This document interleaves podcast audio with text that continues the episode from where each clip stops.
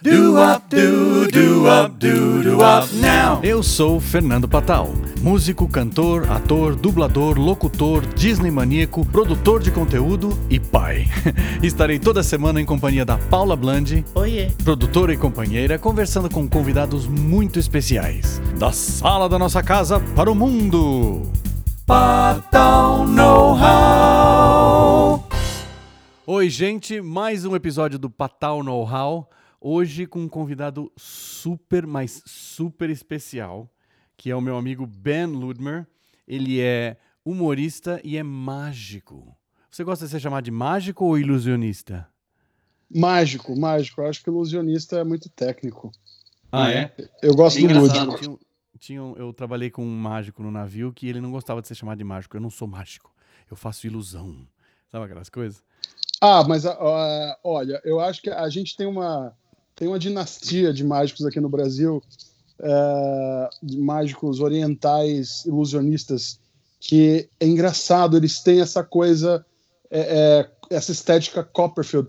E realmente o, o termo ilusionista para eles cabe muito melhor, porque eles fazem coisas grandiosíssimas. né? Então tem essa essa pegada de, de, de serrar no meio e levitar. Imagina eu, gordo, metido a comediante, chegar e falar: Eu sou ilusionista, vou levitar, pum, quebra a máquina. Não dá. Mas então, começa. Eu queria que você começasse se apresentando, já que a gente já deu um, já deu um plung plung aqui. É, eu queria que você começasse se apresentando. E porque isso aqui é um bate-papo. A gente vai conversar sobre a sua vida, sobre o que você faz, porque o, o Patal Know-how, ele, ele é, é baseado na minha curiosidade. Que Eu- maravilha. Eu gosto, eu gosto de saber como que funcionam as coisas, como é que funciona aquilo, como é que aquela pessoa trabalha isso. E a gente tem, é, é, no fundo, no fundo, a gente faz a mesma coisa, mas Sim. coisas diferentes, não é mesmo? Você faz doce e eu faço salgado. É mais ou menos assim. A gente cozinha, mas eu faço salgado e você faz doce. Vamos lá, apresente-se. Quem é o Ben Ludmer? Bom, eu sou o Ben Ludmer, eu sou mágico, sou comediante, sou ator. É, a mágica é realmente o que, o que me trouxe para o palco. Comecei na mágica muito cedo, aos três anos, e comecei com kit de mágica, essas coisas. Só que a mágica foi me norteando para o tablado de algum jeito. Então, é, por ser mágico, eu já entendia que é, existia necessidade do, do, do saber do ofício do palco. E aí comecei a estudar teatro criança também, com 10, 11 anos, e na escola ainda. Ah, a comédia veio de um jeito muito inesperado, a comédia veio de um jeito quase que eu, eu fui infectado pela comédia, porque eu nunca fui um cara de assistir tanto comédia, eh, sabendo que era comédia, mas eu gostava, quando, até quando criança, sem saber, eu assistia escondido, Vivo Gordo, é, é, assistia TV Pirata, Dores para Maiores, é, é, Cabaré do Barata, sabe? Todos esses programas que, que eram humor, eu gostava sem saber que aquilo era humor, mas eu sabia que aquilo tinha uma, uma pitada de uma coisa muito diferente, que era muito legal. E eu sempre fui uma criança tímida, sempre fui, imagina, um gordo numa escola judaica em Recife. Então, é, já tem muitos elementos, é, tipo, é, é, eu, sou, eu sou judeu e nordestino. Se eu não fosse comediante, eu ia ser o quê? Porteiro de sinagoga, sabe? Então não tem muita, muita opção. Eu estava tanto no judaísmo quanto no- na, na- coisa de ser nordestino, acho que são dois povos que carregam humor naturalmente. Né? O povo judeu é, é, sobreviveu muito é, pela cultura e principalmente pelo humor. Você, você, você que é, um- um- um judeu é, é, você recebeu o alvará de Israel de algum jeito, porque você tem um judaísmo aí que é uma coisa impressionante, e, e você sabe todo o histórico do show business americano, o quanto o judaísmo foi, foi importante naquilo ali. E, só que Nossa, na minha total. escola não tinha nem artista, sabe? Eu era um cara isolado. E você loiro desse jeito no Nordeste, deve ter poucos assim, né? Cara, aí que vem a parte mais louca. É, eu. Porque apesar de, de Recife ter a questão da, da invasão holandesa e tudo, não foi aí que minha família chegou lá. Minha família veio fugindo da guerra. Uhum. É, minha avó, chamada Clarice, chegou em Recife, dando um navio da Ucrânia, com uma prima dela também chamada Clarice. Então, Clarice e Recife, você consegue ligar os pontos? Quem que é essa prima dela? Digamos com a felicidade clandestina aí. É, exatamente. Minha avó era prima da Clarice Lispector. Uau. é, isso é uma coisa que pouca gente sabe. E aí, é, meu avô veio da Polônia. Uhum. E aí, nisso daí foi. Que época é isso? Isso pós-guerra ali, 40 e poucos. E aí minha minha avó era ucraniana, meu avô era polonês. E por parte de pai, por parte de mãe, minha avó paraibana, meu avô índio. Eu sou o Brasil. Nossa, é uma, é uma sopa. É, é um- uma sopa, uma sopa. Ainda bem que a, a- a- essa, essa mistura deu, deu certo de algum jeito, porque é, é, eu, eu consegui pegar a referência de um pouco de tudo, tudo isso. É, e e é, é muito louco, né? Porque eu, eu amo essa coisa de, de, de ter raízes, inclusive indígenas, porque eu acho que isso define muito o Brasil, né? Tem uma, a gente tem essa mistura aqui. Em São Paulo eu vim descobrir que essa mistura ainda é maior, porque em Recife ainda não, não é tanto assim, porque Recife teve a, a invasão holandesa, mas a comunidade judaica de Recife, por exemplo, é minúscula. Uhum. Aí, só que é uma com- comunidade significativa. Então, eu estudei em escola judaica até o segundo ano, eu não sei como é que fala hoje, mas na minha época eu falava segundo ano do colegial. E É, aí, só o também era. terceiro que eu fiz na outra escola. Uau! E Mas o, aí, o humor acho que é meio inerente do judeu, né? o humor é inerente do judeu, porque o, o judeu faz piada de si, né? É, É que, nem, é que nem cearense, né? é, é que nem Ce- cearense. É que nem cearense já nasceu engraçado. Então, Já. E o, o judeu tem uma, uma veia cômica muito engraçada. tem uma o, o, meu a minha história com stand-up já foi diferente, porque o stand-up eu fui beber na América mesmo. Eu Uhum. estava morando em Iowa com 15 anos de idade e na época isso 2000 Seinfeld estava estourado na televisão. E aí Você foi fazer intercâmbio? eu fui fazer intercâmbio, fui fazer high school lá. E aí eu tava. Eu, eu sempre via na TV Seinfeld ah, e os especiais de comédia da HBO e do Comedy Central. Nossa. Então ali eu, eu bebi da fonte, da, da- sabe, de onde os caras começaram a fazer aquilo. Só que eu não entendia que era stand-up comedy. Era, eu entendia como uma contação de causa, mas eu sabia que não era piada. Eu sabia que era uma coisa diferente da piada de salão que a gente está acostumado, que a gente Uhum. Muita gente fala que o stand-up começou tarde no Brasil, mas a gente tem um histórico até de Jô Soares e Chico Anísio e do Corte Real, sabe? Eu trabalhei com o Zé. Vasconcelos. Zé Vasconcelos, cara. O, Que o- é isso? Eu tinha em casa, é, é, meu pai tinha os LPs do Juca, do Juca Chaves, e meu pai amava Juca Chaves, e o, o, o meu pai vivia falando do, do, do long play do Zé, do Eu Sou o Espetáculo, que é um clássico O Zé, da o, comédia Zé, ti- brasileira. o Zé trabalha, o Zé fazia um stand-up com uma orquestra de 80 pessoas na- no fosso. Exatamente, exatamente. Que é isso. E a, a minha primeira lembrança de, de comédia, e ainda mais de disco de comédia, foi o do Chico Anísio, que era maravilhoso, que eu lá vem o bonezinho do marinheiro, que esse é um clássico, né? e lá vem o bonezinho do marinheiro. Vocês não O querem explicar para as pessoas tiradas. o que são esses, esses discos de comédia? Porque talvez tenha uma audiência um pouco mais nova que não está entendendo. É verdade. Ó, eu, eu era criança nessa época. Patal só deve ter o quê? Uns 10 anos a mais que eu? Ah, não sei, deve ser. Por aí, né? De que ano você é? Eu sou de 85. Nossa senhora! Dez resposta- dúzias de anos! A sua resposta já veio em forma de comédia. E a plateia ri. Não, eu tenho um pouco bem mais. Um pouco bem mais. É. Ah, Então, é, você trabalhou com o Zé. Realmente, eu, eu, eu não me atentei a esse detalhe, então. Não, eu, eu trabalhei com o Zé em 92, 93. Não, 92. 91, 92. Ele já tava, já não tinha mais voz quase, mas eu o conheci bem. A gente chegou a fazer show junto, assim, de bem nas coxas, né? Eu tocava e cantava, né? E ele entrava pra fazer piada. Cara, ele era, ele era um gênio.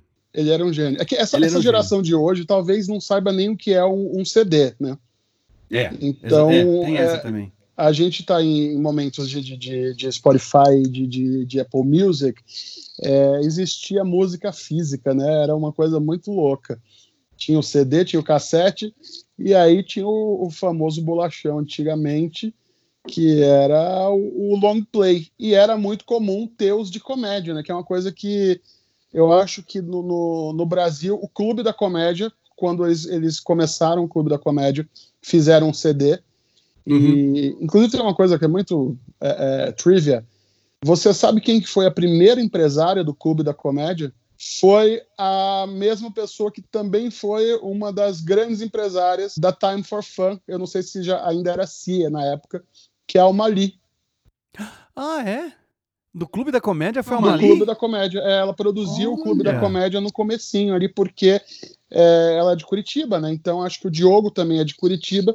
E você já trabalhou com o Diogo também? Com quem, com quem você já. não trabalhou ainda?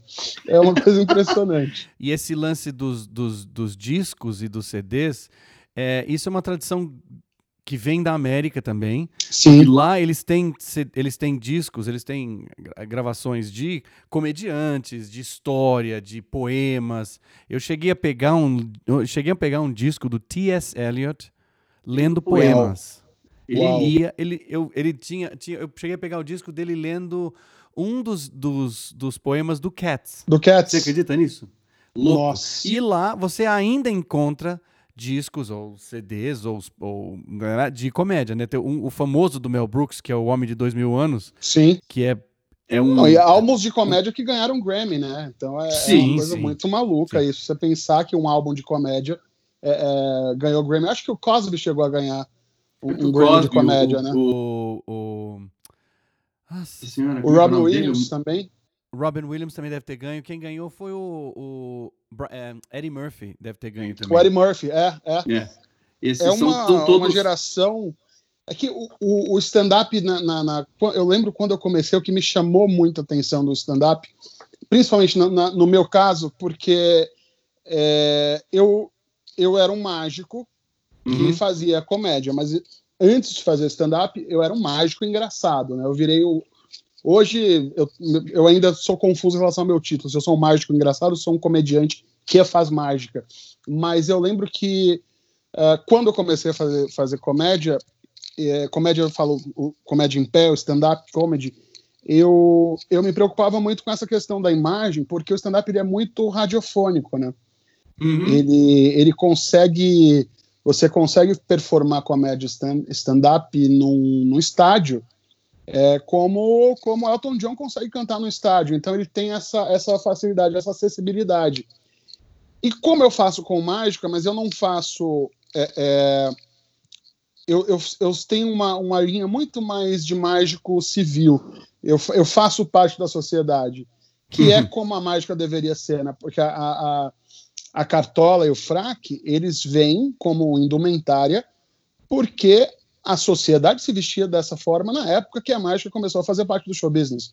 Exatamente. Então, muita gente se perdeu e continua usando até hoje. Então, assim, pô, se o mágico quer usar fraque e cartola, que ele chegue na porta do teatro de carruagem e dê pro, pro sabe? Porque acho que não tem como segurar isso. Então, o, o, a minha preocupação era essa: como é que eu vou fazer a mágica? Então, logo quando eu comecei, a minha preocupação era texto, era ter texto que, que, que segurasse, tanto que o, até hoje eu tenho essa, essa segurança de, de sei lá, é, que a gente está vivendo tanta coisa louca que é, eu acho que daqui a pouco vai poder acontecer isso. E eu sempre pensava, se algum dia eu chegar e alguém falar, olha, hoje você não vai puxar nada do seu bolso, você não vai poder ter objeto de cena, prop, nada, eu quero só que você fale, que você conte piadas. E aí eu eu fui construindo minha carreira com essa preocupação. Então hoje eu consigo subir no palco e fazer um show de comédia que pode ser transmitido pelo rádio. Porque é, a gente é antigo, né? Ainda estou falando de transmitir Muito. pelo rádio. O que a gente está fazendo aqui é um rádio disfarçado. É um né? rádio, é um rádio, né? É um, programa de rádio. É um programa de rádio. E eu, eu acho muito maluco que, é, é, por exemplo, é, esse momento que a gente está vivendo agora, essa coisa pandemia, Uh, eu sou um consumidor assíduo de podcast e eu tenho acompanhado muitos podcasts do, do show business americano falando sobre mágica, principalmente. Como hum. vai ser para fazer mágica, que é uma arte de contato, de, no mundo pós-pandemia? Você vai precisar passar álcool gel no baralho? Como que vai ficar a coisa? Sabe, vai entregar Nossa. luva para o espectador? É uma preocupação muito grande. E, e mágica via via live, via, via transmissão ao vivo, está muito complicado. É porque a pessoa mesmo. não pode escolher uma carta, você não pode falar, segura essa moeda. Não, não tem como. Então, é, é, tá até o, o, o, maior mentalista do mundo, que é o cara que deu consultoria para o Copperfield. Eu assisti uma aula dele semana passada e ele falou que vai ser um período muito difícil. E é o cara que desenvolveu os números uh, interativos pela televisão para o Copperfield nos anos 80. Nossa. Então mãe. imagina se para esse cara tá difícil, imagina para o gordo que, que cospe baralho. E para você, para você, o que, que é mágica? O que é ser mágico? Hum, é, eu acho que a, o mágico ele tem uma, uma função social muito importante, que a gente é educado uh, de uma forma muito não mágica. A gente, é, é, a gente ouve desde criança que as coisas não vão dar certo, que dinheiro não dá em árvore, uh, que, ah, não, isso daí. Uh, principalmente a gente que é artista, a gente cresce ouvindo muito isso, tipo, ah isso daí não vai dar dinheiro, isso daí você vai passar fome. É, e eu acho que o, o, mágico tem uma função social de resgatar o, o sonho, de resgatar uhum. a, a, a, quebra da impossibilidade, porque as pessoas. A magia, né? A magia, a magia, né? E a gente que é dizemaníaco, a gente vive muito essa coisa da magia, né? A gente sabe isso. como, como resgatar isso. O Walt a Disney gente... é um grande ídolo, para mim, por isso, porque é um cara que pensou em como transformar a mágica em estado de espírito e vender hum. isso depois. Isso que é o mais genial dele. Fazer com que as pessoas queiram, né? As pessoas queiram ir, porque quando, quando eu, eu trabalhei três temporadas na Disney como, como cast member, e lá tem, o, tem uma coisa muito legal, tem várias coisinhas, vários detalhes que você sabe, mas a, a, aquela coisa do. Eles não têm treinamento, né? eles têm o Traditions, que eles vão apresentar as tradições da, da companhia. E, e, eu lembro muito bem que eles, eles falam sempre por que, que as pessoas voltam para Disney. Não é pela montanha russa, não é pelo Small World, não é pelo Pirates of Caribbean. As pessoas voltam por um pacote de coisas. Não é para tirar foto com Mickey, não é pelo picolé de orelha, não é pela falta de lixo no chão, é pela mágica. É pela emoção, né? É pela emoção. É, é, por isso que as últimas campanhas deles foram muito focadas em fazer memórias. Uhum. Com certeza, todo mundo que vai ali vai ter memórias impressionantes e mágicas para o resto da vida.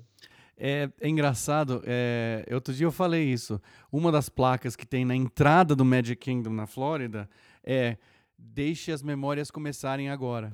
Exatamente. Let exatamente. the memories begin. Let the memories é begin. E tem então, também você, aquela. Você você entra para fazer memória, né? Você entra para fazer memória. Você entra é para fazer memória.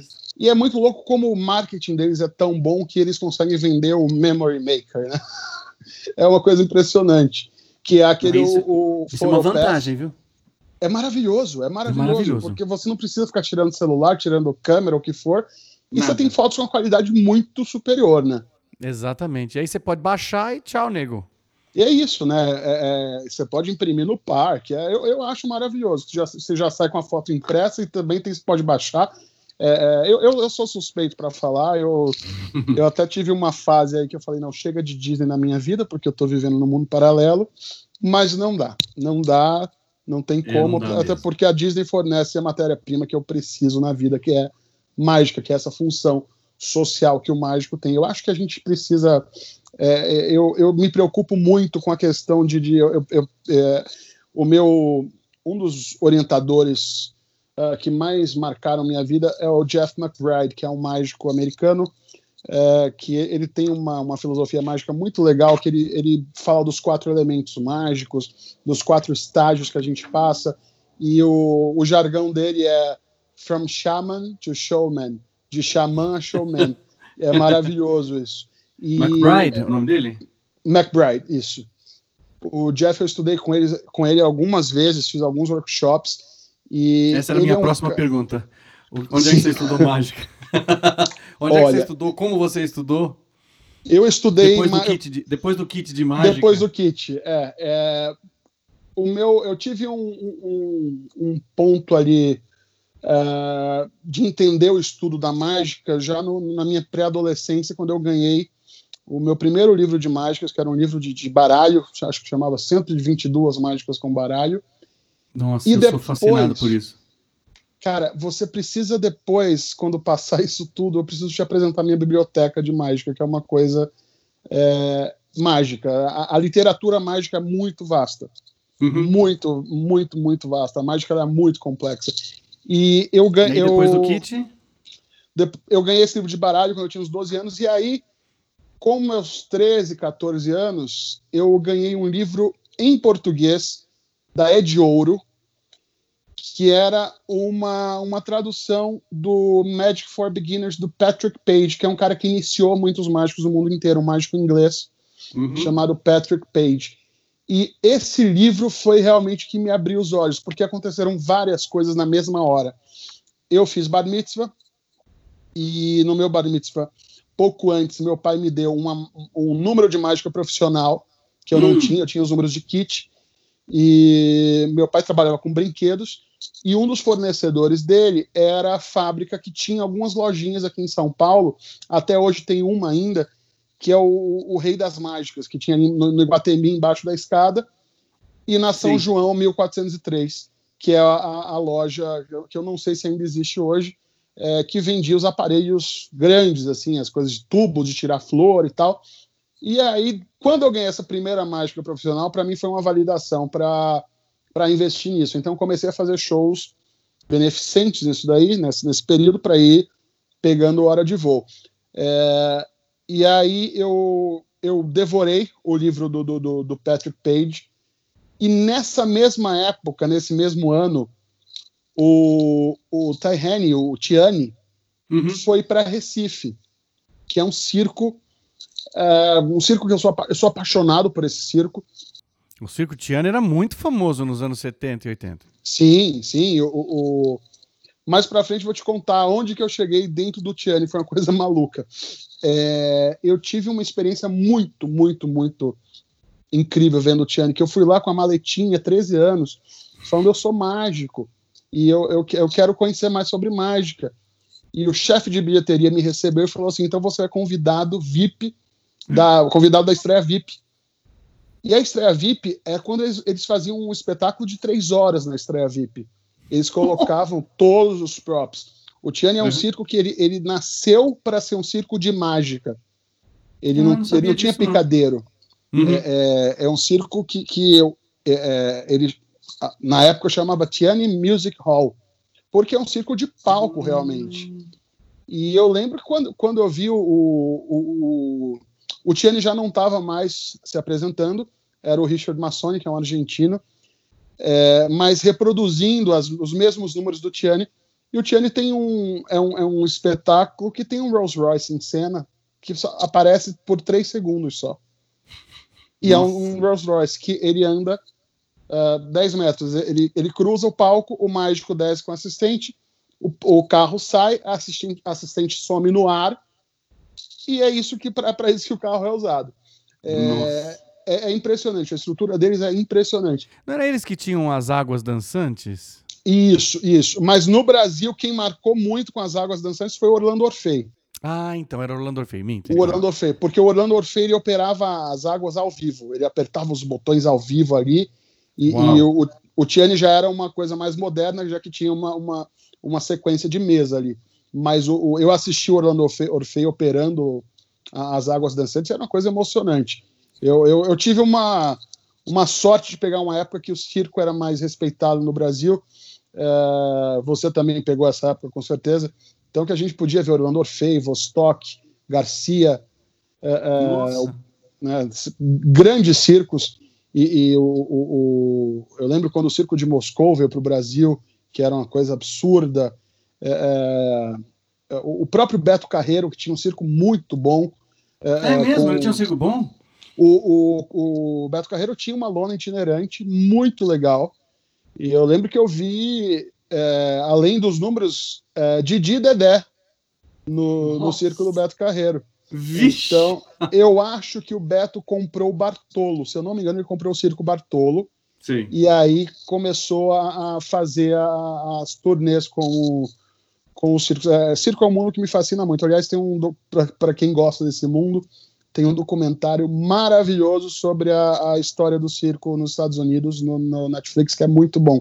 Eu acho que hum. chama Circus. É, é impressionante. E, e, aí você vê toda a história do, do, do, do Ringling e do, do, do Barnum, é uma coisa impressionante. Eu, eu amo esse universo. O meu, o meu avô assistiu. Eu não sei se foi o Ringling Brothers ou se foi o, o, o Barnum. Acho que foi o Barnum. Nossa. Ele assistiu em Nova York, ele falou que era uma coisa de se perder, porque eram três picadeiros. Eram você três picadeiros. Ver, ele falou que você é. não conseguia ver nada. Era muita é, coisa acontecendo ao mesmo tempo. É muito fascinante. Aqui, hoje em dia, a gente entende que tem a questão, a questão animal também, que eu, eu sou totalmente a favor e realmente não dá para você ter é, é, aqueles bichos confinados para o entretenimento. Isso é uma coisa que hoje em dia não tem mais. Com a cabeça que a gente tem, felizmente, é, a humanidade mais, evoluiu, é, não, tem, não tem, como. O, o, o Tiani, quando eu assisti, ele ainda fazia o, a, a ilusão do, da moça em tigre, é, daquela jaula que a menina entra e vira, vira tigre, e virava um tigre branco. Então, é, imagina, eu com 13 anos já tinha referência de Siegfried and Roy, eu pirei quando eu vi um, um tigre branco aparecendo uma mágica. Nossa. E aí eu, o Tiani fazia aparecer helicóptero. Era uma coisa impressionante. Era, é, é, e é, é, muito louco, porque eu, eu, com essa idade, eu já sabia quem eram os fabricantes daqueles props. Eu já sabia que era o Bill Smith da Magic Ventures em, em Las Vegas que construía tudo aquilo, porque Uau. aí teve. E isso foi logo no meio da, daquela crise dos mágicos do Vel Valentino, do, do, do, Mágico Mascarado. Ah, tá. é, que foi uma Mr. grande M? crise. Do Mr. M, do Mr. M. Uhum. E eu, aos 15 anos, eu abri um show do Mr. M no Brasil, porque eu não tinha ideia da gravidade daquilo. Eu abri um show dele com 15 anos de idade. Jura? É uma Nossa. coisa, um segredo meu aí, que eu morro de vergonha. E agora vocês, Mr. M, não, é... Mas quais são, as, quais são as maiores dificuldades na carreira? Deixa, deixa eu fazer uma pergunta antes. Qual foi Paulinho. sua primeira apresentação profissional como mágico? É uma boa essa, hein? Minha primeira apresentação profissional foi. Nossa, foi, foi tenso demais. Foi numa, num, num, num mini shopping, numa galeria, lá em Recife. E eu lembro que eu cheguei com quatro malas e me tranquei num quartinho lá em cima, que era tipo um, um almoxarifado deles, e fiquei arrumando a mesa, porque eu, eu, queria fazer aquela coisa clássica, de ter a mesinha com franjinha pendurada e vários aparelhos em cima. Segurei a mesa, fui descendo a escada, cheguei no salão onde eu ia me apresentar, um cara falou, deixa que eu te ajudo. Quando ele falou, deixa que eu te ajudo, ele pegou minha mesa e derrubou tudo no chão. Foi meu oh. primeiro show pago. Ah. E aí, minha mãe na plateia, meu pai na plateia, minha avó na plateia, muita gente na plateia, porque era um sábado, esse shopping tinha entretenimento todo sábado à tarde. E aí, e aí? eu lembro que os, os gimmicks, os, os aparelhos, o que, tinha, o que tinha mola que abria, abriu, o que tinha líquido dentro vazou. E aí eu peguei e saí pegando aquilo respirei e fui. E é uma coisa que eu não. Eu acho que é instintivo, eu, eu, eu acredito muito que quem, quem é do palco nasce com instinto pro palco, né? Não, não tem como. Não tem como. Eu respirei e fui. Eu peguei as coisas, porque eu acho que qualquer outra, outro moleque de 13 anos ia sentar no chão e chorar. E eu entreguei um show. Então, é, eu acho que já foi minha primeira lição de show business ali, que a coisa não ia ser fácil. E eu, eu, eu fiz alguns shows para uh, uh, beneficentes para ganhar hora de voo, mas foram os shows beneficentes, como normalmente eles são para um público mais carente, que não está acostumado com entretenimento, eles são muito mais receptivos do que uma, uma turminha de, de, de, de crianças de, de, de, um bairro de classe média num shopping. Sim, então, você já entra se sentindo amado. É, num, num, numa, num, num desses onde deu tudo errado, já eram aquelas crianças que eu sabia que elas estavam me julgando. E tanto que eu acho que eu fiquei no máximo 4 ou 5 anos fazendo show infantil porque eu vi que não era minha. Eu entendi. não curtia fazer show infantil. E aí foi quando eu voltei dos Estados Unidos que eu entendi que mágica podia ser uma coisa para adulto. Eu tive na a minha festa de 15 anos, É, foi uma festa que o bolo era uma cartola tal, e eu fiz um show de mágica. Eu fui a atração da minha própria festa. E aí, é, uma coisa ególatra absurda. Imagina, que isso. E foi muito louco, porque foi nesse momento que o humor me picou na, na cena. Eu preparei todas as mágicas, e aí eu comecei a improvisar e eu não entendia esse domínio do improviso. Eu não sabia que era improviso. Eu achava que era um comentário, mas as pessoas estavam rindo do que eu estava falando. Eu falei, cara, isso, eu, isso é bom, isso faz você sentido. Você pode fazer isso também. Eu posso fazer isso. E aí eu lembro que, eu, nossa, eu, eu, eu algemei uma menina no palco e aí fiz umas piadas em que super entraram. Eu acho que eu tenho um vídeo disso até hoje. Eu preciso achar esse vídeo em algum lugar. Deve estar em algum, algum mofado, em alguma fita. E, e aí logo depois eu fui fazer intercâmbio. Então foi, foi todo esse esse período de dois, três anos foi muito, muito, muito assertivo, porque minha formação, o, o core da minha formação veio disso daí, dessa coisa de fazer um show, dar errado, de, de, de ir pro, no Circo Tiani e voltar ao Circo Tiani, assistir mais três vezes e, e, e fazer ir para os Estados Unidos e, e, ter acesso à mágica, que é uma coisa muito mais fácil lá. É, imagina, aqui no Brasil era difícil comprar por internet. Lá naquela época já dava para comprar por internet, dava para comprar livro de mágica na Amazon já, em 2000. É, era, era muito mais fácil.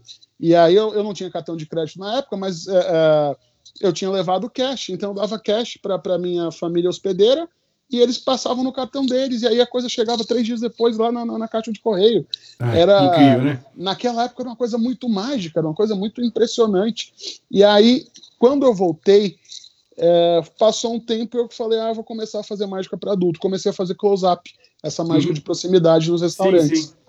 E aí, uh, logo depois disso, eu estava aí já com meus 20 anos, eu estava no Orkut, e Orkut. aí eu vi Vixe. Orkut. Vixe, é o novo. E eu, tava... eu vi um post de um cara chamado Murilo falando, procurando pessoas que fazem stand-up comedy em Recife. É e aí Gun? é o Gun. é o Gun. Perdão. E aí eu vi o post pra quem do Murilo não sabe, Gun, Murilo Gun, né?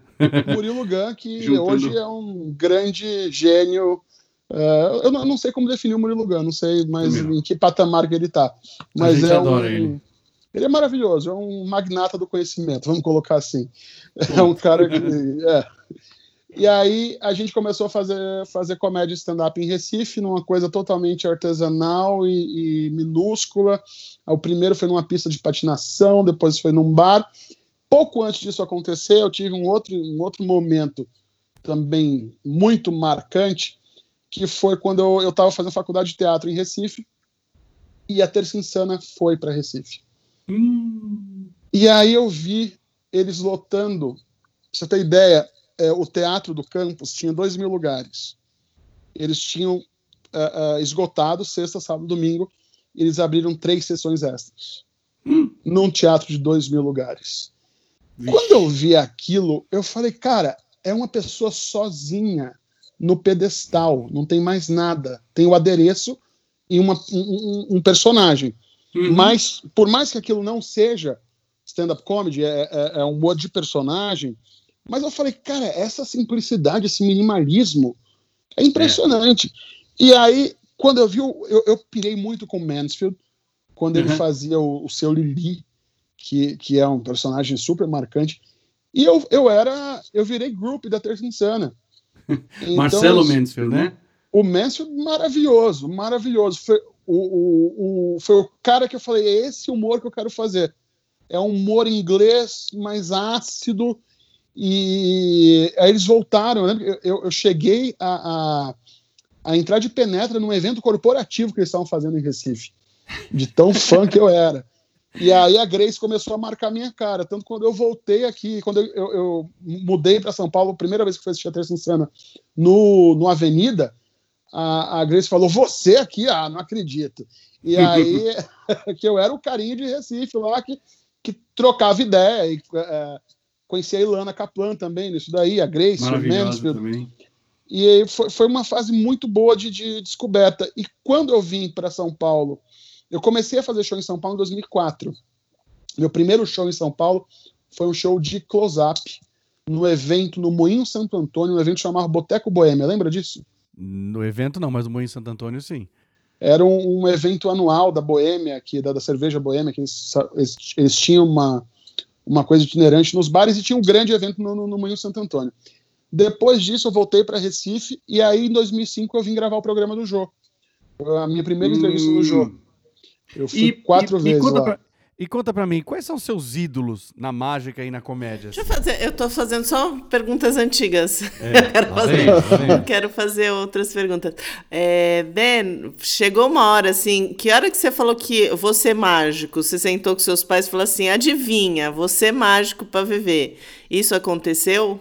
Aconteceu. Ou se aconteceu. aconteceu e o que, que eles falaram? Pior. Olha, eu já, já. Minha mãe, ela.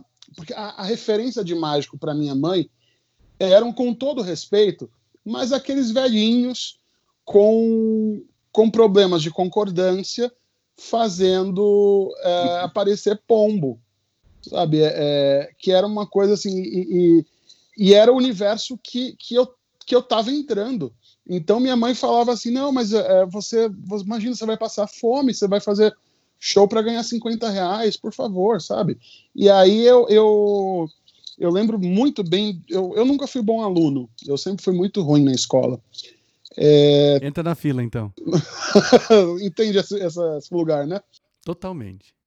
E aí chegou um momento que minha mãe pegou todas as minhas mágicas e ela escondeu por seis meses. Foi uma coisa assim que eu. Você não entrou em parafuso? Ah, mas aí foi que eu criei. Que aí eu desenvolvi a, a coisa do, do. que é uma categoria da mágica, uma subcategoria de mágica impromptu. Uhum, e sim. foi onde eu descobri um outro lado. Então, é, é, eu podia. E aí, aquele livro de baralho que eu li lá atrás também foi muito útil, porque eu podia pegar o baralho na casa das pessoas. Então, Olha. nada foi por acaso, mas assim, minha mãe, minha mãe me deu umas porradas um dia que eu, eu fui suspenso. É, eu, eu, era, eu aprontava, eu aprontava bastante, era quietinho, mas aprontava muito. E aí ela, é, é meu pai sempre, sempre me, me, me, me, apoiou muito na mágica. Meu pai me trazia as mágicas quando ele viajava, tal. Minha mãe, ela, ela tinha muito medo. E eu, eu lembro quando eu era. Eu, eu, tenho um caderno meu de, de adolescente, 14 anos, que eu falava: Nossa, é, é, minha mãe é a mãe perfeita para eu ser um mágico, porque mágica é um desafio, e é isso que ela está fazendo para mim. Olha, que coisa incrível! É uma coisa impressionante. Ela quis te punir e, na verdade, ela te ajudou. Ela me ajudou, ela me ajudou. Mas é, é, é engraçado que até hoje, assim, eu tenho uma relação maravilhosa com minha mãe. Eu amo minha mãe mas eu tenho um. Ela, ela me assiste tanto na comédia quanto na mágica, mas eu tenho um bloqueio de fazer mágica para ela. Que doido, né? É muito doido. Eu tenho medo, eu acho que ela, ela não vai gostar. E, e meu pai, ele, ele, era muito duro comigo na, na, na, questão da mágica. Ele falava: Ó, oh, tá vazando aqui, dá pra ver, dá pra ver a carta aqui. Mas assim, num tom de. Oh, legal, de, cara, de, legal. de, um crítica legal. Minha mãe, eu, eu meio que perdi essa coisa de de fazer a mágica para ela, porque ela, ela tinha medo que eu, eu ficasse, sei lá, vestido de, de, de, de lamê com um, um, pombo amarelado na mão, sabe? vestido de lamê é muito bom. Ai, ai. Mas conta para agora eu posso fazer a pergunta? Pode fazer, desculpa. Vou fazer a pergunta então. Mas diz para mim, quais são os seus, quais foram os seus ídolos na mágica e da comédia? Porque a gente tem, né? Tem que ter ídolo para a gente poder se basear e se inspirar. É, bom, vamos começar pela mágica. Obviamente, o maior de todos até hoje, David Copperfield. É, é um mesmo? grande ídolo. É, é, é, Porque é o cara que trouxe o storytelling pra mágica, né? Sim. Ele que fez a mágica ter, ter sentido pro grande público a primeira vez. E depois é, de muito estudo, depois. Uh, na minha adolescência, o Jeff foi minha primeira grande referência, o Jeff McBride. Uhum. Uh, o Jeff tinha vídeos. O Jeff é vivo, o Jeff acho que deve estar com 62, alguma coisa assim. Uhum. É, o Jeff foi um, um divisor de águas para mim, porque o Jeff ele, ele tem um material muito rico falando do, do, do fazer do palco, do stagecraft. Então é uma coisa impressionante o material do Jeff. E quando eu, eu encontrei o Jeff pessoalmente a primeira vez, eu chorei muito, porque foi o cara que, que formatou minha visão de palco, de como estar num palco como mágico, além das aulas de teatro. O cara fora. Uh, bom, o Jeff é, é, é, impossível não falar dele, que é, é, acho que é meu maior ídolo na mágica junto do Copperfield. E que tem. Bonitinho. Você tem foto com o Copperfield? Você conheceu o Copperfield? Eu conheci o Copperfield. Na, né, na, quando eu estava fazendo intercâmbio, eu fui. Meus pais foram me buscar. E aí, é, meu pai falou: tá, eu estava em Iowa. Uhum. E aí, meu pai falou: vamos Vegas. ficar. Não, a gente foi para Miami, você acredita? Jura? Para Miami, porque eu ia para Vegas, mas e, essa história de Vegas, eu, eu, acho que ninguém sabe disso, nunca isso para ninguém. O, um amigo do meu pai, ele, a, a, minha melhor amiga na época estava fazendo intercâmbio em Omaha, Nebraska, que é uhum. do lado de Iowa. E aí o, o, o pai dela era o melhor amigo do meu pai. Os dois já são falecidos hoje, mas eles combinaram que ele ia me pegar lá em Iowa de carro e a gente ia para Vegas de carro. Putz, grilo, que Porque demais. o meu sonho era assistir Siegfried and Roy ao vivo e o Copperfield. Imagina. Era tudo, tudo que eu mais queria ver. É, é, né, eu, eu, gostava do Lance Barton também, mas eu, o Lance Barton, como era muito. Na, a minha visão do Lance Barton era de pombos e classicão, eu queria uhum. ver. É, é, eu queria ver as bichas com os tigres, sabe? Eu queria ver o, o Lamê. as bichas com os tigres. Adoro. Não, e sabe que é muito louco, porque aí. Nossa, se eu entrar nesse assunto, a gente vai ficar até amanhã, porque eu lembro, eu sabia o playbill do Lemis Brasil de cabo a rabo. Ah, hum. E aí eu sabia que o, o, o, o designer do Lemis era o John Napier. Sim, imagina. Que foi o cara que fez o design do show do Siegfried and Roy. É mesmo? Uau! Ele fez Cats, ele fez Starlight Express, ele fez tudo que você pode imaginar. Com e... o Andrew Lloyd Webber nos anos 80. É. Aí o que aconteceu? Esse, esse amigo do meu pai, que era um cara engraçadíssimo, Luiz, era político, vereador, ele chegou na, na casa, da, e eu morava com uma família é, é, que a mãe era israelense que tinha morado na Inglaterra a vida inteira. Uhum. Então, você imagina a seriedade da pessoa. E aí, foi um dia, não tinha celular na época, nada, e nesse dia eu resolvi passear no shopping depois da escola. E eu fui chegar em casa às sete horas da noite. Eu tinha saído da escola às três. Quando eu chego, tá o pai da minha amiga, amigo do, do, do meu pai, sentado no sofá com uma jaqueta de couro, um chapéu. E eu lembro que, que a, a minha mãe, a minha mãe hospedeira, só fez, ela não, não falou nada, ela só gesticulou com o braço em direção dele. No que eu olhei, sabe a sensação? Parecia que eu estava vendo que, que, o Zé Pelintra tinha chegado lá, que ele estava de chapéu, uma coisa, parecia uma entidade. E eu tomei um puta susto que eu não sabia que eles iam lá. E aí ele falou assim: a gente veio te buscar. E aí ele, minha amiga cochichou em português. Só fala que você vai e depois a gente te conta a verdade. E aí eles tiveram a excelente ideia de falar para eles que iam me levar para Aspen para esquiar. Ou seja, o risco de um acidente muito maior do que uma criança, um adolescente ver um show de mágica em Las Vegas, né? Com certeza. E eles falaram: não, você não vai para Aspen porque você sofreu um acidente, quem vai ser processada sou eu. Então, se você quiser sair para jantar com ele, você pode ir. O cara tinha alugado um Cadillac para me levar de Iowa até Las Vegas. Nossa! Você acredita? E terminou que eles foram para Las Vegas. E aí, dois anos depois, o Roy foi atacado pelo tigre. O show acabou. Eu nunca vi Siegfried and Roy na minha vida. É mesmo. Esse né? trauma até hoje. Dos... Ele foi comido pelo tigre? O tigre atacou ele, é isso? Ele era comido pelo Siegfried, na verdade. O.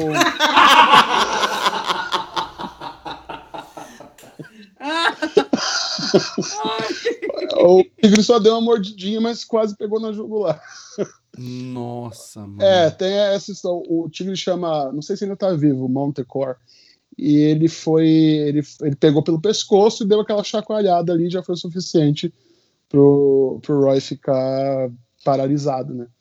E aí Nossa. eles fizeram até um evento de, de, de um, comeback, um dia uma, uma despedida, um show Uhum. de despedida, e o Roy, assim, com metade do corpo paralisado, né? Aquela coisa, mas a, é, eles, eles que transformaram a, a, a cara da mágica em Vegas. E né? o Penn and Teller, você curte? Amo Penn and Teller, amo demais. É, tenho esse sonho novo aí de, de ir no Fulas. Uhum. É, gosto muito do, do. Você quer fazer o Fullers? Eu quero muito fazer o Fulas, quero muito, mas eu não tenho capacidade para full eles ainda, então É preciso difícil, estudar né? bastante. É muito difícil, muito difícil. E eu gosto muito dos dois como dupla, mas gosto muito dos dois isoladamente. Eu Uhum. gosto da, da agressividade do, do, do, do Pendilet. Eu acho. Eu gosto da, da- do jeito que ele se expressa, eu gosto dele politicamente, eu gosto Ele é dele como muito bom artista. Ele é muito bom. Ele, ele tem um podcast maravilhoso, Sunday School with Penn. Ah, não sabia. É, é muito legal. E o Teller é uma das maiores enciclopédias vivas de mágica. É um puta diretor de teatro. É, É um mesmo? cara. É, ele é um cara incrível. Ele é, ele é de uma sabedoria ah, absurda. Inclusive, saiu semana passada um podcast com ele, que é a coisa mais surreal do mundo, né? Um podcast com Ele- o Teller é, que não fala. cara que... Exatamente.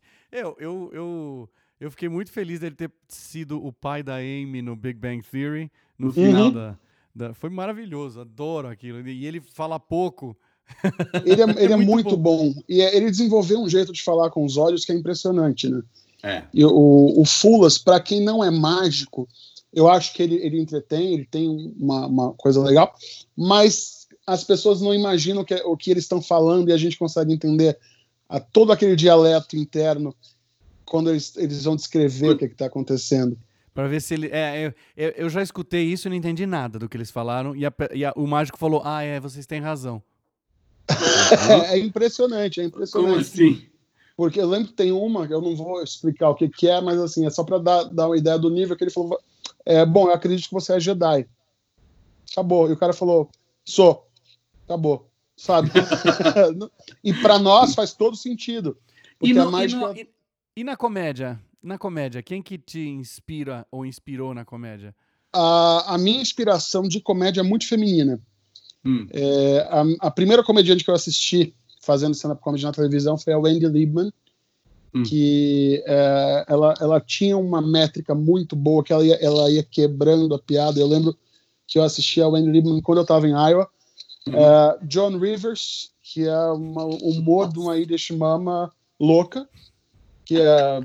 Nossa, eu amo, amo John Rivers. Para mim foi uma das maiores comediantes do mundo Não tinha papas É. na língua, né? não tinha papas na língua. Falar, a- a- eu acho que tem gente que que eu acho que se foi precocemente porque não suportaria viver no mundo do politicamente correto.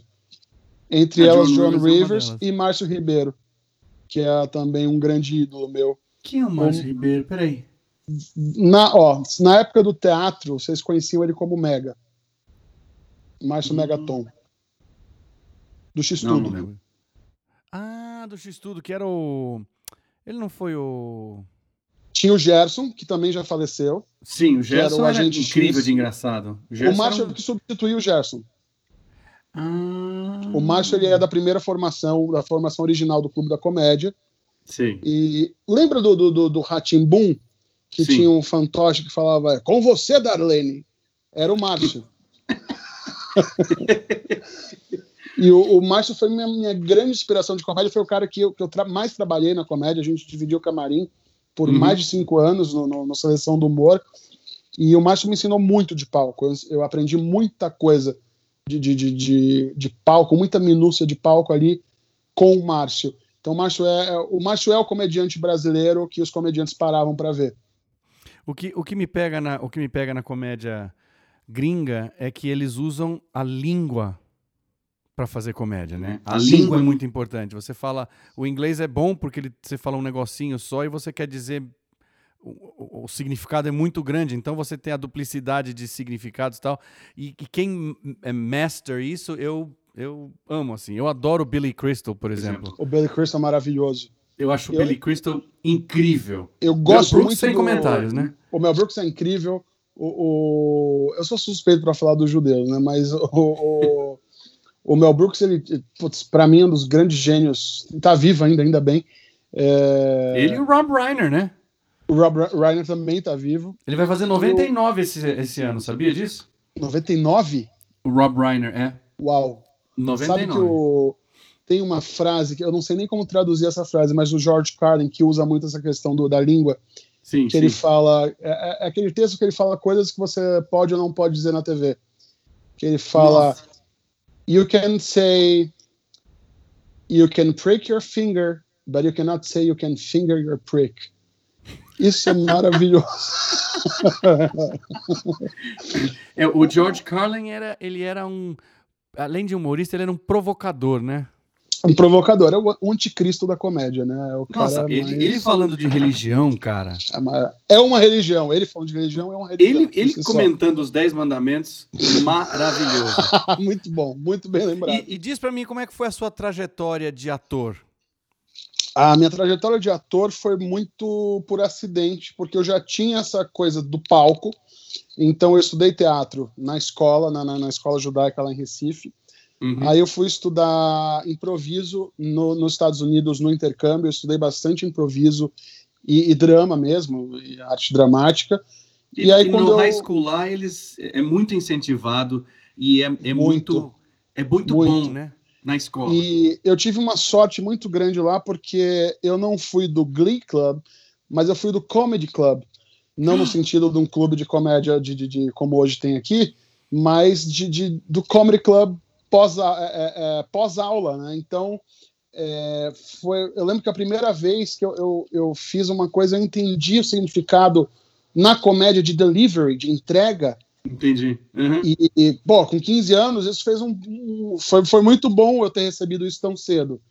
É, que hoje em dia as crianças estão muito mais evoluídas e já têm noção de tudo mais cedo. Mas quando Uhum. eu entendi a coisa do- do- da importância do delivery, e foi um colega meu de Comedy Club que falou aquilo, eu falei, nossa, esse universo é profundo, eu gostei. E o, o meu professor de teatro nos Estados Unidos, o, o Mr. Hansen, é, ele me provocava muito na comédia. Porque ele, ele Hum. sabia que eu era um cara tímido, mas ele sabia que quando ele acendia o, o, o fósforo ali, eu tinha um lugar para explodir que era a comédia. Então ele, ele me empurrava para isso, e sempre que os exercícios eram de improv, ele me puxava. Ô, delícia. E aí, quando eu voltei, eu fiz vestibular para artes cênicas e comecei a, a cursar artes cênicas na Federal, em Pernambuco, em Recife. Uhum. E aí eu logo depois disso mudei para São Paulo e comecei a fazer infantil em Recife. Eh, voltei para o infantil só como ator. Ah, já, eu já fazia publicidade desde criança também, tem essa parte que eu esqueci. Fazia muito ah, comercial de shopping, de loja, essas coisas. Ah, mas não tinha ainda essa, essa, esse entendimento ah, quando eu era criança do, do palco como teatro e tal. Eu tinha morria de medo de teatro. Eu tinha pavor de ir a teatro até uns 10, 11 anos, foi quando eu comecei a estudar teatro. E aí, quando eu mudei para São Paulo, é, eu, bom, e aí sempre fui de assistir muito teatro, desde sempre. Quando, já, a- a- quando eu voltei do intercâmbio, é, eu vivia no teatro, vendo todas as peças que iam para Recife. Eu vinha para São Paulo para ver peças. é, é, Isso, isso é uma coisa muito judaica, né? Você participar da Muito. cultura. sim, Você- sim. O, o- o judeu vai muito ao teatro, participa muito. Isso quando ele não faz teatro, né? Exatamente, né, tem a, a- a tradição do teatro Yiddish, né? E, e, e o, o judeu vai no teatro pagando, né? Que é, é, é uma coisa que, que é, o, o judeu tem essa coisa de ser mão de vaca e tal, mas cultura se paga. E, e para a gente que é ator hoje, a gente pensar em pagar num teatro é praticamente impossível, né? A gente tipo, Não. fala, "Ah, não, não vou, desculpa, É, não, não dá. tem não- ingresso amigo? Tem menos que Não. ingresso amigo? É, Tem menos que ingresso amigo? Tem, tem, tem algum jeito de ser o ingresso de graça e ainda pegar 50% da sua permuta lá depois da peça? É, vamos comer uma lasanha no restaurante depois. Vamos. É, é, e eu lembro que eu, eu vinha para São Paulo para. Eu, eu assisti o, o, o Lemis com 15 anos, antes do intercâmbio, o Lemis da CIA, ainda no, no, no abril. Sim. E aí isso já me deu uma, uma coisa. Quando eu passei no vestibular, eu tinha duas opções. Meus pais não tinham condições de me dar carro, porque a gente não tinha condições. É, mas é aquela coisa, né? Eu, eu, eu, tinha estudado até o segundo ano em escola judaica, então os amigos todos com carro tal. E eu falei, pô, passei na federal, meu pai me puxou e falou assim: ó, eu não, não tenho condições de te dar um, um presente de, de, de, de, dessas que essas pessoas dão. É, as minhas condições aqui, eu tenho milhas. Eu posso te dar milhas. Uau! E, e aí eu tive que escolher. É, eu não me arrependo da minha escolha, mas uh, eu podia escolher ir para São Paulo para assistir o último dia da Bela e a Fera, da, da, da CI, uh, hum. com você. Infelizmente, agora eu me arrependo, que eu não, eu não, não lembrava dessa parte. É, ou ir para um, a maior convenção de mágica da América Latina em Buenos Aires. Ah. E aí foi realmente. Porque eu, eu, eu ponderei bem, eram sete dias de convenção ou três horas de um espetáculo fazer bate-volta. Então, não tem nem o que não tem nem o que não pensar, tinha que né? pensar, não tinha que pensar. E aí nessa convenção, acho que foi a, o, o, chama Flasoma, que é Federação Latino-Americana de Sociedades Mágicas. Eu assisti dois grandes ídolos da mágica, que é o Juan Tamariz, que é o, é o praticamente o pai da Escola Espanhola de Mágica, que é uma escola mais intelectual, mais psicológica, e uhum. Tommy Wonder, que foi o, o, um dos grandes, uh, uh, uma das grandes influências do Misdirection, um cara que, que mais falou uh, nos tempos de hoje sobre Misdirection, um holandês maravilhoso, e eu vi grandes mágicos né, nesse plasoma, e aquilo me... e terminei, olha que loucura, falando em Bela Fera, porque a Bela Fera já tinha acabado, já, já tinha acabado. O congresso era em fevereiro, Bela Fera era em dezembro. Eu gravei o Zapping Zone com o Beto Marden na Argentina. Nossa! Você lembra disso? Ele, ele tinha saído da Bela e a Fera, né? Ele tinha saído da Bela e a Fera, acho que o Robertinho entrou no lugar dele, não foi isso? para fazer Lefu? Foi, exatamente. Porque eu saí em, no final de outubro da Bela e a Fera. A Bela e a Fera acabou em dezembro. Ufa, eu tô mais tranquilo, você já não tava, então tudo bem. Eu já não tava mais. Eu saí em outubro de lá. E eu não fiz o final da temporada. Mas o Beto acho que tinha saído antes, porque eu acho que o Roberto Rocha entrou antes, eu não lembro. É, é eu o, acho que o Boaventura Roberto... também tinha saído, né? O... E o Nando tinha entrado no, no lugar do, do, Isso, do Boaventura não, como Gaston. No lugar né? dele tinha sido o Felipe. Eu não lembro o sobrenome do Felipe. Carvalhido? Não, acho que não. E... depois foi o Nando. Aí depois foi o Nando. O Felipe, peraí, o Felipe é, é o, o, meio loiro, não é? Isso, exatamente. Que é, ele fazia. Ele fazia. Acho que ele fazia as coisas da Disney aqui. Fez Romeu e Julieta que a Dani Calabresa fez, não fez? Sabe que não sei. Aquele, lembra aquele Romeu e Julieta do Procópio, que era o Patini, Graça Cunha? Nossa, não, não lembro. Não eu sei acho se foi que... ele que fez, não. Foi com a Dani Calabresa? Com a Dani Calabresa. Ela fazia Vixe. Ama. Vixe. É, faz, faz tempo. Faz, faz, faz tempo. tempo. Mas diz pra mim, é, é, conta momentos engraçados que aconteceram. Posso fazer uma pergunta antes? Lá vem ela. Por favor. me, me, me, conta uma coisa. Por que, que você não tem sotaque? Todo recifense que eu conheço tem um sotaque super forte e você não tem sotaque nenhum. Olha, vou dizer uma coisa. Se minha mãe, se o telefone tocar agora, minha mãe ligar, aí volta tudinho. Já, meu sotaque já vira recifense de novo. É uma chavinha. É uma chavinha. É, mas sabe, é, isso tem a é, ver com eu, a eu mágica. Tinha, nunca tinha pensado nisso. Quando eu comecei a fazer evento de mágica aqui em São Paulo, é, eu já convivia muito com amigos daqui de São Paulo, então eu, eu tenho, tenho um ouvido legal. Uhum. É, eu percebi que quando eu chegava nas pessoas e falava assim: Olha, escolha uma carta aqui. A pessoa saía da mágica e falava assim: Nossa, mas de onde você é? E aí já perdi um tempo, perdi o timing da, da, da, de escolher a carta, não sei o quê. E eu fui neutralizando, neutralizando, mas eu tenho um problema muito sério. Onde, virou até piada no meu show isso uma vez. É, é, eu me adapto ao sotaque da pessoa que eu estou conversa, conversando. É muito maluco isso. A gente que tem esse problema, né? Eu, eu tenho esse problema. Então, é, é, eu tinha uma piada no show que eu falava: eu tenho um problema com sotaque. Eu chego, eu chego na Bahia, eu falo meu rei. Eu, eu chego no Rio, eu falo aí qual é meu irmão Você chega em Porto Alegre, chupa uma rola. Sabe, umas coisas assim que. Hoje não pode mais fazer essas piadas. Mas. é, tem pi aqui, bota pi, não sei. É, e... Não, não tem pi nenhum. Aqui mas é, tem, eu, tem tenho, esse, eu tenho essa coisa do sotaque. Eu pego muito, muito fácil quando eu tô conversando com a pessoa.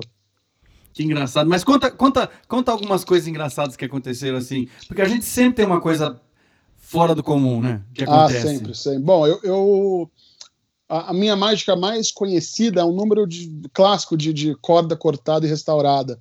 Sim, que sim. eu fiz no jogo algumas vezes. Numa uhum. das vezes, eu cortei meu dedo. Como assim? É, eu cortei a, a, aqui a, como é que chama? A falange aqui, a pontinha. Isso, é.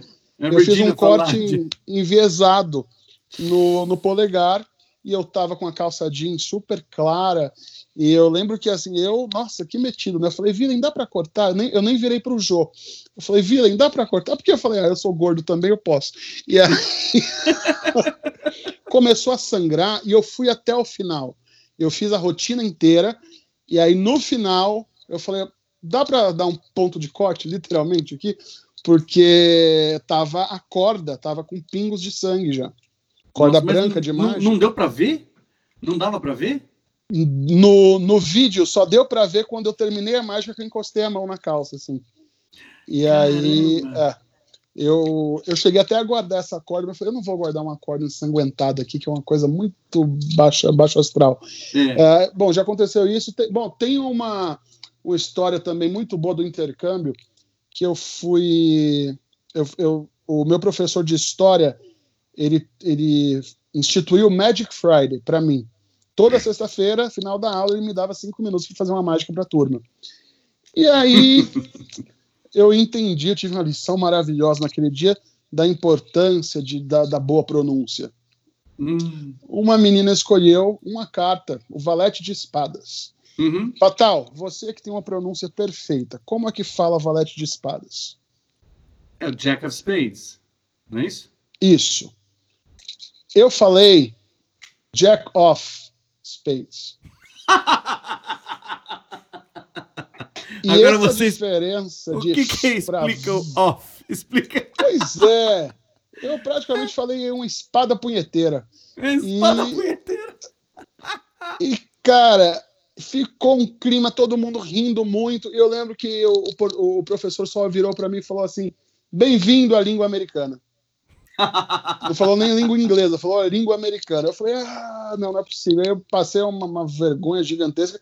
Nessa mesma época também eu fui, eu fui fazer uma, um evento lá, um, um, participar de um, do como é que chama daqueles que é, é um evento bem, bem típico do, das escolas americanas, um Madrigal Dinner. Hum.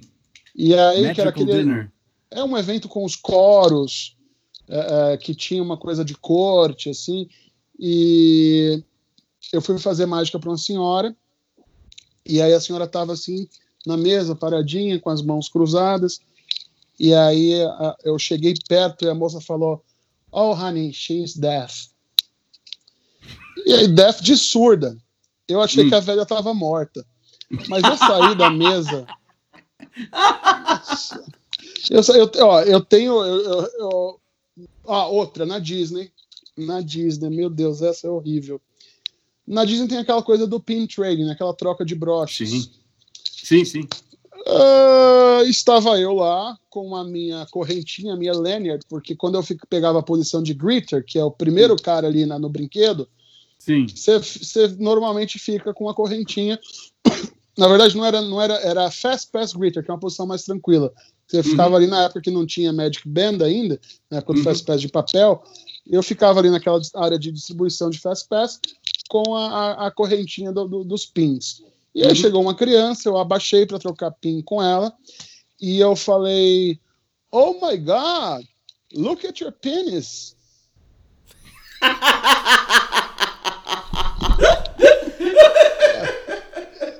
pra quem não sabe, o plural foi... de pin é pins. Pins, eu falei penis. E essa segurada de N aí que me ferrou de um jeito. Assim. Mas não, tem, tem, tem muita Mas coisa que a gente pais? passa. Os pais olharam, eu falei, Hi, I'm from Brazil, e mostrei a name tag já, assim. Ah, e tá. aí, tipo, deu aquela. Uf, uh, ainda bem. Foi. Não, mas é, eu podia ter sido deportado ali mesmo. Com Imagina. É, é, Por um, um, erro de um erro besta de pronúncia. Um erro besta, um erro besta. E eu, eu, já me meti. Bom, essa acho que foi a terceira situação que eu passei já de, de constrangimento idiomático. Mas já, com certeza já teve mais alguma que eu, eu não mas é, lembro é, mas agora. Mas é bom porque a gente aprende. A gente aprende. Nunca mais você vai errar. Eu tenho, tenho uma situação inusitada também que eu já apanhei no palco, né? Jura? Eu já apanhei. Eu... Isso é maravilhoso. Eu tava. Desculpa aí, mas. É não, é, mas não, foi na época eu não ri, não, mas hoje eu rio. É, eu, eu tava fazendo. Eu tava ensaiando espetáculo no Rio e eu pegava a última ponte aérea da sexta-feira para vir fazer o show meia-noite aqui em São Paulo. Uhum. E aí tava eu lá, bababum, e, piada de gordo, fazendo uma piada de gordo comigo.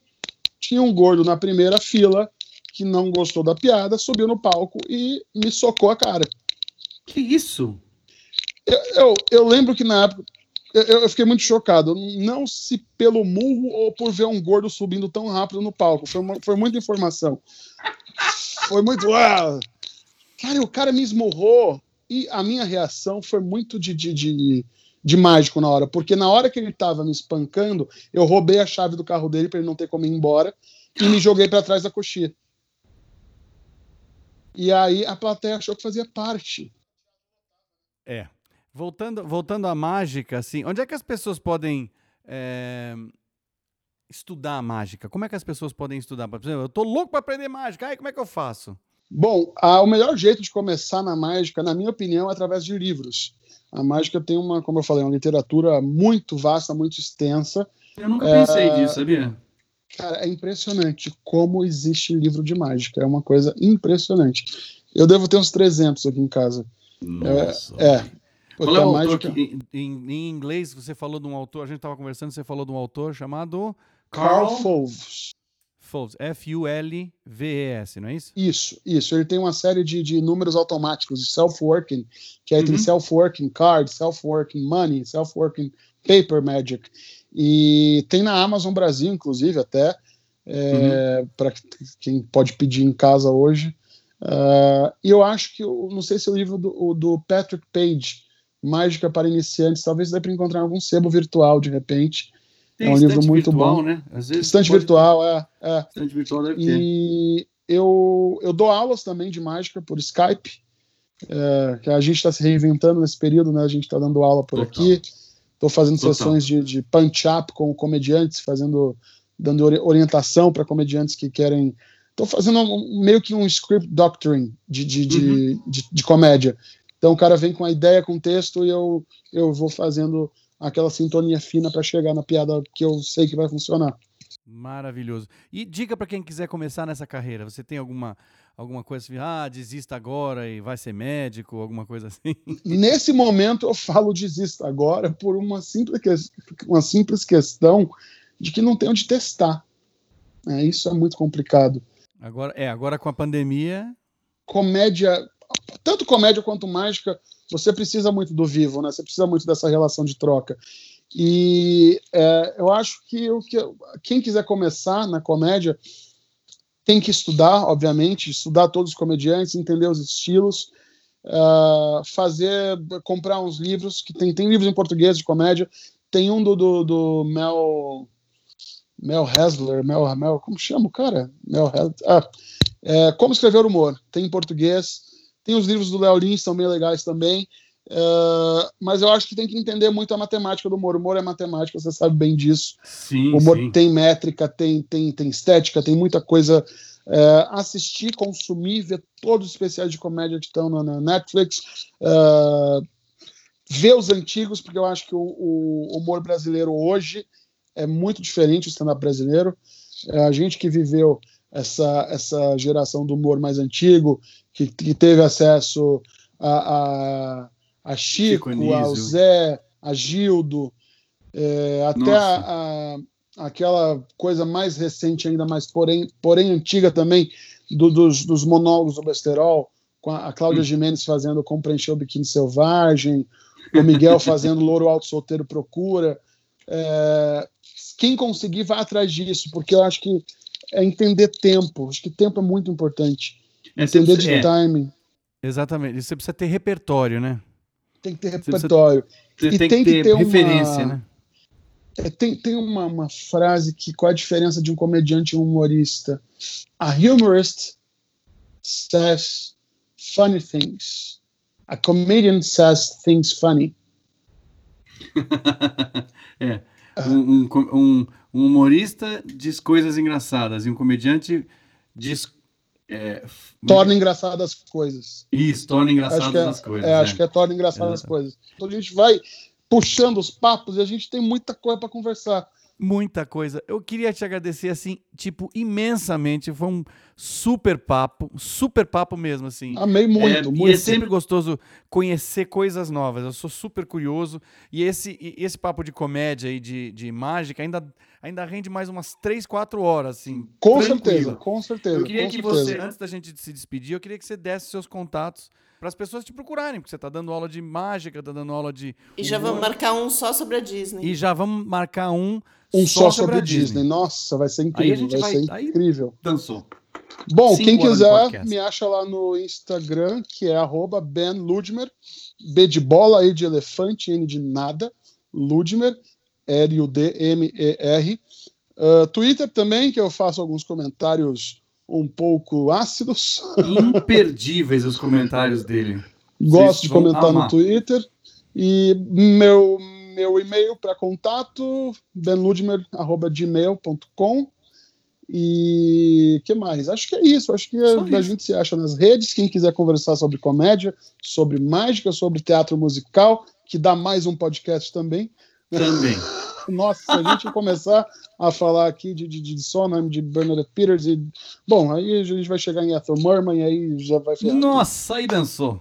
Dançou, dançou. E, E- eu, eu e a Paula, eu, eu em nome da Paula, estou agradecendo a sua, sua participação, que foi assim incrível mesmo. Maravilhoso. Eu que agradeço Maravilhoso, vocês. mas um papo Nossa, delicioso, foi sério, né? rendeu, né? Que delícia esse Rendeu papo. pra caramba. A Adorei. gente precisa se encontrar pessoalmente. Torço para vê-lo em cena novamente, muito rápido. Ai, Torço para estar em cena novamente, muito rápido, que eu tô ai, desesperado. com certeza. Tô Vamos sentindo a muita uma falta do coisa juntos. Vamos, vamos. A- Agora sai. Agora, sai. Agora que a gente não pode se lugar, encontrar, né? agora sai. É o lugar para fazer. E, bom, nos vemos quando isso passar, com certeza. Mas por Exatamente. enquanto, Um super beijo. beijo super gigante para vocês, nas A meninas. gente, a gente tá por aqui. Have a magical day. Have a magical day. Obrigado, gente. Tchau, tchau. Beijo. Patal Know-How, um podcast sobre o outro lado do entretenimento, cultura e curiosidades em geral. Toda semana vamos tentar entender como são feitas e criadas muitas coisas. Vamos falar da história do entretenimento, fatos históricos, bastidores de filmes e peças de teatro. Tudo ligado à cultura, música, parques de diversão, jogos e todas as coisas que fazem do homem um animal pensante. Afinal, como diria o nosso querido Milor Fernandes, e o homem é o único animal que ri.